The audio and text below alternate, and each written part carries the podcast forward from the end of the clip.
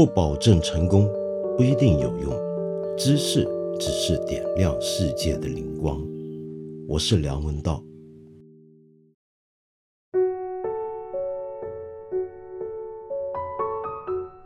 这几天我发现很多人都在讨论美国人出手。干掉了伊斯兰革命卫队里面圣城军的指挥官，他的司令苏莱曼尼这件事，到底对还是不对？呃，然后很多人每次遇到这种情况，一定就要跳出来去讨论。美国的军事力量有多强大？伊朗这方面又有多厉害？然后跟着要讨论的就是美国到底是不是一个霸权？他有没有资格这么动手？那么背后当然还要牵扯到我们国内的一些的意识形态上面的分野。但是我很想问一个很简单的问题：大家是不是忘记了一个很基本的事实？这个事实是什么呢？这个事情除了跟美国有关。跟伊朗有关以外，大家还记不记得这件事情发生在哪里？它发生在伊拉克的巴格达机场。没错，整场事件是在伊拉克的土地上发生的。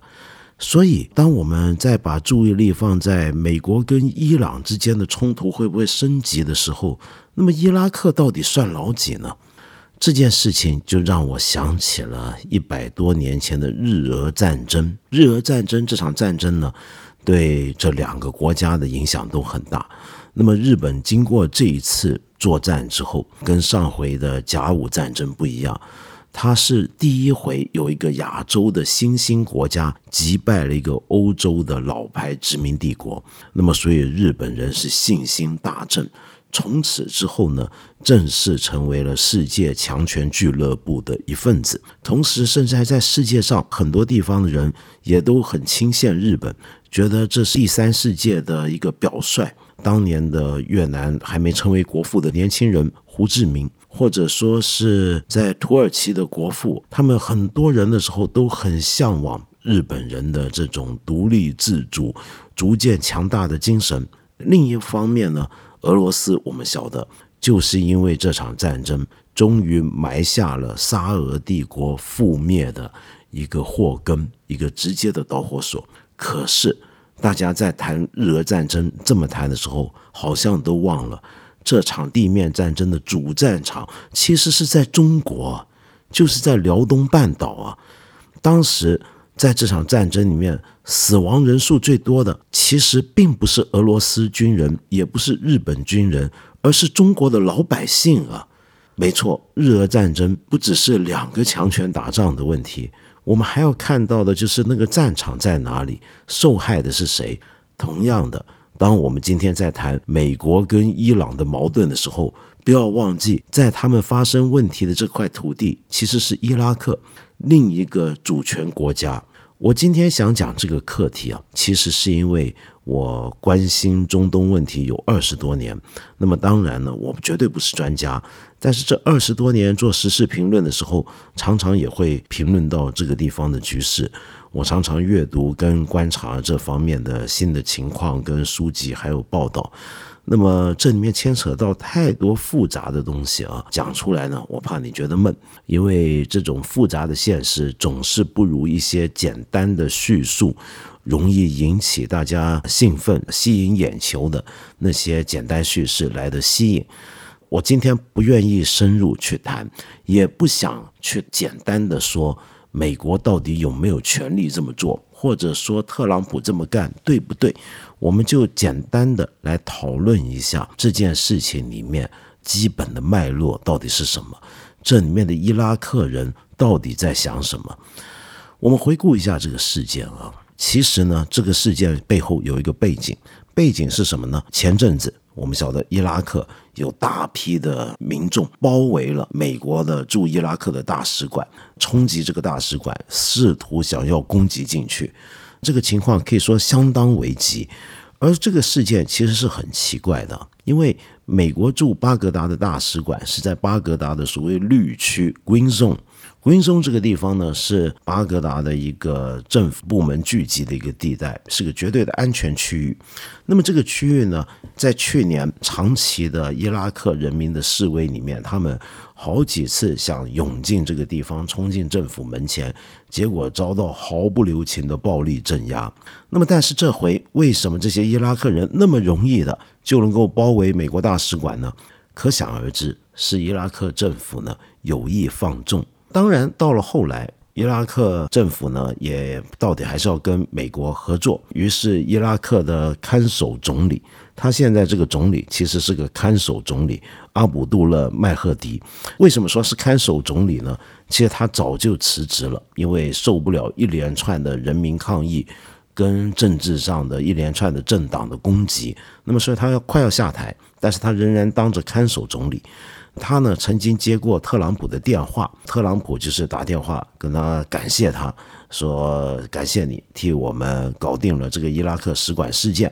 那么虽然我晓得你这小子啊，大概之前呢也不安什么好心眼，但到底这事儿搞定了啊，谢谢你。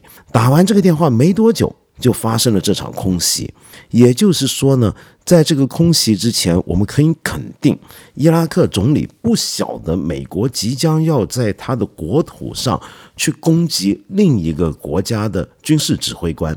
请注意啊，美国今天说这个苏莱曼尼是恐怖分子，但实际上我们晓得恐怖分子这个定义，我们知道是个政治定义。但事实上，苏莱曼尼是伊朗最重要的政治人物之一，是最重要的军事指挥官之一，干了这么一件事情。所以我们可以说，伊拉克的这个看守总理完全是被蒙在鼓里面。这算不算是掌掴了伊拉克人一巴掌呢？他当然算。然后我们再看啊。事后一连串的周边地区的反应，这个反应是什么呢？首先，伊拉克看守政府的总理阿卜杜勒麦赫迪，他事后呢，他就说，当时这个苏莱曼尼之所以要来巴格达，是要来跟他谈事儿的。谈什么事儿呢？是因为伊拉克这个总理要把一个讯息带给对方。这个讯息来自哪里呢？就是来自沙地阿拉伯。沙地阿拉伯这个国家跟伊朗这个国家长期在这个地区是不对劲的。为什么呢？我们晓得伊斯兰教里面长年以来最重要的分裂就是什叶派跟逊尼派的分裂，而这个分裂呢，延续到现在呢，就大家可能都有个感觉，就是沙地阿拉伯是逊尼派的老大，而伊朗呢，则是什叶派的老大。这两边呢，从来在宗教上面、在政治上面、军事上面，在整个地区都矛盾重重。在这个情况下呢？最近啊，特别是围绕伊斯兰国的被剿灭这一连串的形势里边，还有包括伊拉克的问题，这两个国家更是有很复杂的冲突。但是尽管如此，这个沙地阿拉伯跟伊朗都有意不要让这个冲突再升温，都想透过一些办法缓和局势。所以呢，沙地阿拉伯很有理由要释放出一些善意，就表示愿意跟伊朗谈。那么透过谁呢？正好就是透过伊拉克的这个总理，那为什么要透过他呢？这就说到伊拉克的一个政治背景了。伊拉克这个国家虽然过去跟伊朗非常不对劲，我们知道打过两伊战争，双方之间的仇恨相当深，但是在宗教上，这就是所谓中东问题的复杂局面了啊！你看这两个国家是敌对国家。但偏偏伊拉克这个国家，它有接近百分之六十五的人是什叶派信徒，逊尼派信徒呢占了百分之三十多。在萨达姆侯赛因在位的时候呢，他是能够成功的用一个爱国主义、民族主义把这种宗教上的分裂压下去。当他被除掉之后，过去这种分裂又浮出水面，浮出水面之后呢，伊朗作为什叶派的一个老大，当然就想趁机把爪子伸进伊拉克，因为毕竟伊拉克里面有那么多的国民都是什叶派信徒嘛。与此相对的，沙地阿拉伯呢，就试图影响伊拉克境内的这些逊尼派信徒以及一些库尔德人，那么想要去对抗伊朗的这种影响力的扩张。然而，更复杂的是，伊拉克内部的什叶派信徒也都不是说铁板一块，就全都欢迎伊朗的。因为这些人里面也有很多人啊，他会觉得在宗教上，我们本来的地位，其中有一些重要的长老的地位，就高于伊朗现存的那些大阿亚图拉。那么另外一方面呢，很多的伊拉克的什叶派信徒也都有一种强烈的国家认同，觉得虽然我们是什叶派信徒，但这个国家叫做伊拉克，你伊朗不能够说伸手进来就进来，说干什么就干什么，对不对？那么在这个情况下，伊拉克就成为两大伊斯兰派系他们互相接触甚至矛盾的一个区域。而在这个区域里面，他的这个看守政府的总理最近要承担一个桥梁作用，也就是说，伊朗派这个苏莱曼尼去伊拉克去巴格达，为的就是要跟这个总理谈一谈，到底沙特阿拉伯给了个什么讯息，双方打算怎么谈。恰恰是这时候，美国出手除掉了苏莱曼尼。你想想看，这个动作会带来多大的政治涟漪跟政治效应？我们就看一看周边这几个地方的一些的反应就好了。首先呢，就是伊拉克自己，伊拉克的国会里面就以大笔数的一个票数通过，要求美国立刻撤军，所有他国家境内的外国的军队都要撤走。就是因为你们在我们这个国家搞得太离谱了，因为你这个无人飞机，其实在伊拉克境内的美军基地起飞的，然后在我的境内去炸死了另外一个国家的军政要人，这简直是太过分了。但是我刚才也讲过，伊拉克的这个政局很复杂啊，这一回他的什叶派信徒呢，这些政党好像难得的团结起来。我们要知道啊，这个什叶派信徒并不一定总是。支持伊朗的势力，他现在这个看守总理就被认为是代表了伊朗势力。苏莱曼尼就是现在这个总理，他当年能够上台的幕后的操盘者之一。但是，尽管大家都是什叶派信徒，但在去年的一连串的示威游行里面，其实绝大部分的参加者也都是什叶派信徒。也就是说，这些伊拉克什叶派信徒非常不满他们这个政府。被什叶派伊朗控制这个局面，觉得这个政府是完全受外国势力操纵，而且呢是非常的不顾民生，经济没搞好，而且还贪污腐败，所以呢就有很多原来也亲伊朗的这些什叶派的伊拉克政党呢。转向要回到这个民间，因为你要通过选举得票的话，你要顺从民意，跟着民意走。现在这个政府呢不太对劲，因此在伊拉克现在就出现这么一个局面，就有一些政党它是什叶派政党，又有一些政党它还是什叶派政党，但彼此是矛盾的，就是一边是受伊朗支持，另一边则是要求伊拉克自主。好，经过这么漫长的示威，我们看到。总理在发动了几次伊朗支持的血腥镇压之后，到底还是熬不过民意，快要下台了。可是现在因为美国这么一干，他们又重新团结起来了。他们都讨厌外国势力的干预，都不喜欢伊朗操控伊拉克政局。但是不要忘记，还有谁在操控伊拉克呢？那就是美国啊！伊拉克这个政府是伊朗把它当成傀儡政府。美国也试图要让它变成傀儡政府的这么一个局面，两个国家都各自有军事力量在这个国境内。伊朗在伊拉克境内就是一堆的民兵组织，然后美国在这个国家境内呢，就是正儿八经堂而皇之的一些的军事基地。好，那么现在由于美国干的太过火了，所以他们要求美国要撤兵，然后呢？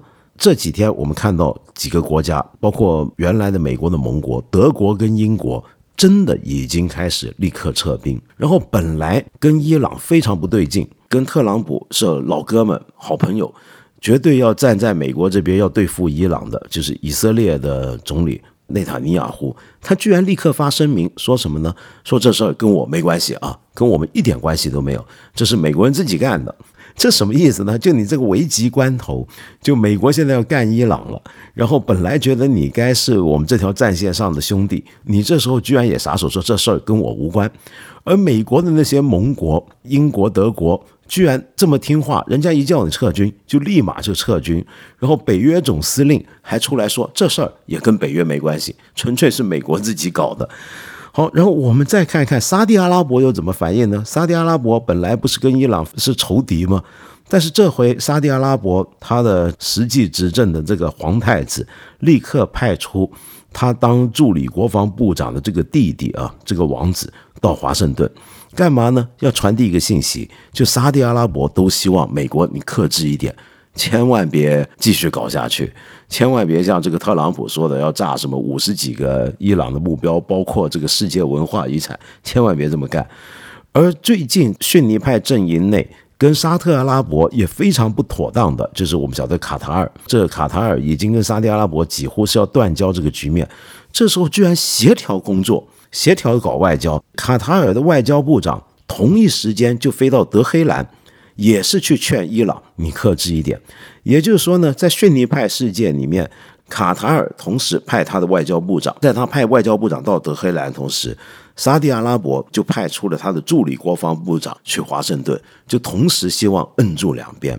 你从这个反应，你大概可以看到一个东西，这个东西是什么？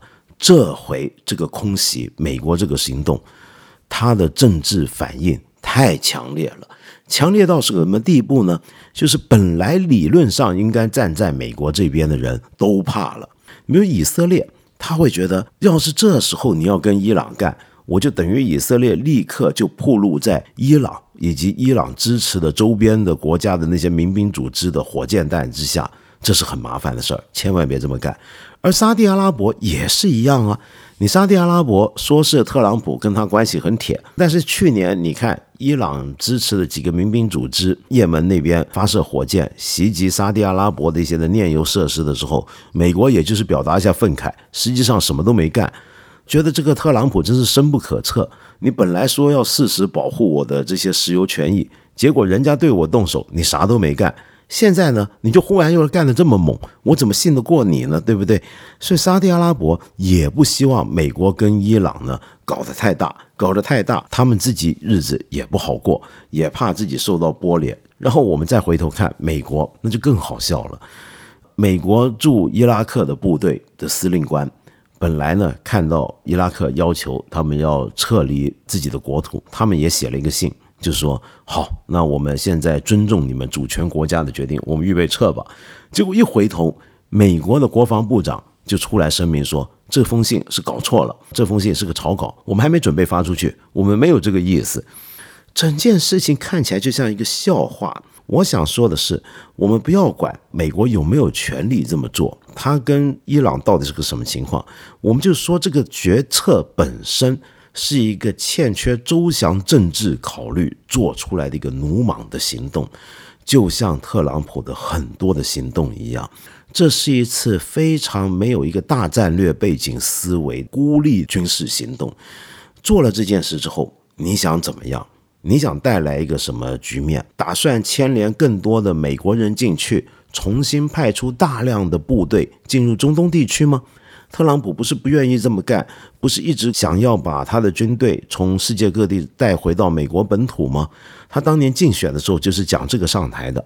那么现在你是不是要推翻这一切呢？干掉了对方的最重要的军政要人之一之后，那如果对方反击，你打算怎么样呢？周边这些地区如果受到波及的话，那你又打算怎么样呢？我们完全看不到很透彻的一个想法在这里面。我们现在看到的是什么？就只有伊拉克人的惨况。在一月三号，苏莱曼尼死于美国无人机的这次攻击的当天，立刻伊拉克很有手机的人就透过他们 WhatsApp 的种种的新闻渠道，就都知道了这件事情。大家呢都非常的害怕跟担心。为什么？因为都不知道战争会不会重新燃起。而且就在他们的国家的土地上面，就好比我们当年中国战场上的日俄战争一样。没错，也许还是有很多伊朗人，包括一些什叶派的信徒，他会觉得苏莱曼尼以及伊朗在伊拉克境内的民兵组织真主旅的领袖阿布穆罕迪斯，他们被美国人这么干掉了，是件好事儿。因为就是这两个人长期操纵伊拉克政局，把伊拉克当成自己的后花园。但是另一方面，你美国今天这么干，难道不也是把我们的国土变成了你的射击场吗？居然在我们的首都机场谋杀、刺杀另一个国家的领袖，这难道要对吗？所以，我觉得在这个时候，我们除了关注美国跟伊朗之外，我们是不是还要去看看到底伊拉克人在想什么？这是一个多么惨的国家，长期以来就没有办法真正具备一个主权国家的模样。它有选举，有政府，有自己的部队，但实际上却是受到两个强权国家不断的操控。这一次这个袭击只是一个高潮而已。在过去一年以来，我们见过多少回在伊拉克境内的亲伊朗民兵组织向美军基地发射火箭跟导弹，然后美军又多少次派出无人机或者作战部队去对付那些亲伊朗的伊拉克民兵，都在你自己的国家里面，直到这次为止。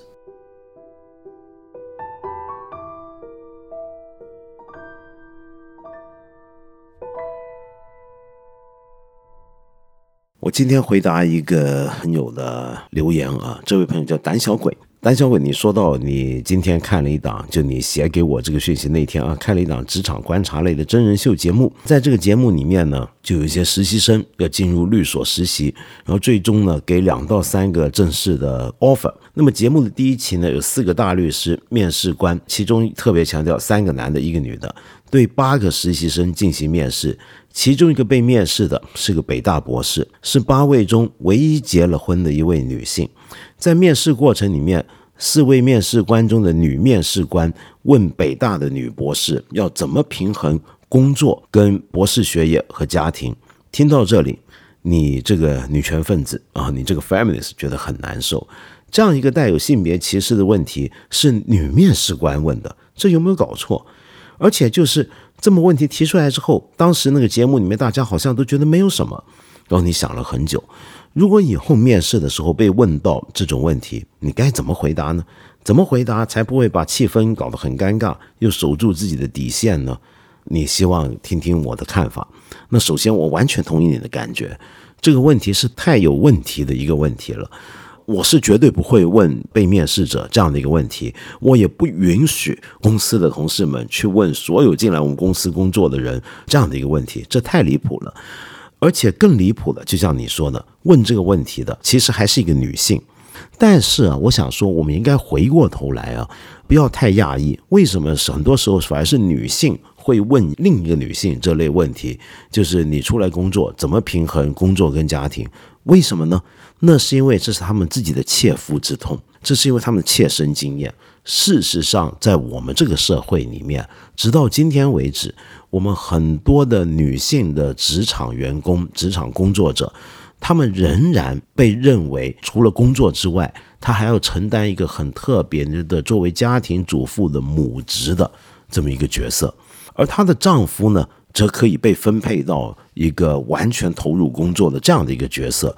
这是一个在今天都还很常见的情况，所以在这个情况底下，一些女性由于她深受其苦、深受其害，所以她会问另一个女性求职者这个问题，我觉得是情有可原的。但是我们要强调，这个问题真正出毛病的地方是在于，它不应该是只针对女性。我们任何人在一个理想的社会里面。都应该遇到同样的问题，包括是男性。男性难道就不需要去照顾家庭吗？比如说，有没有看过最近一部很火的韩国电影《八二年生的金智英》？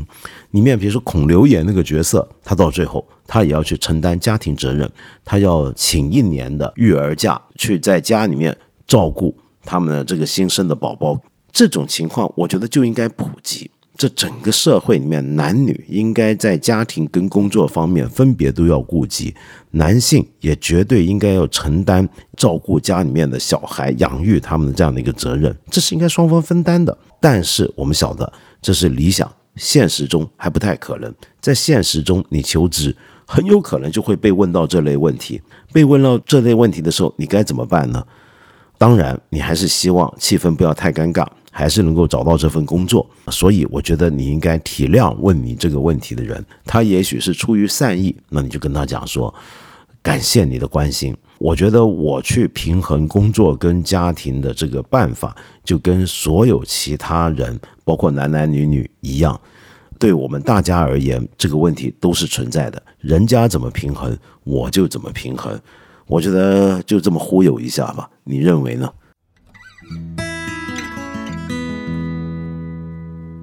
对了，各位朋友，我们再提醒大家一次啊，我八分这个节目是每个星期三、每个星期五都会在看理想的 APP 更新，期间呢还会有不定期的番外。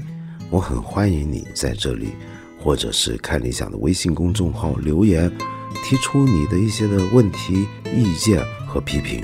我们今天呢就先聊到这里了，下期节目呢我们接着再谈。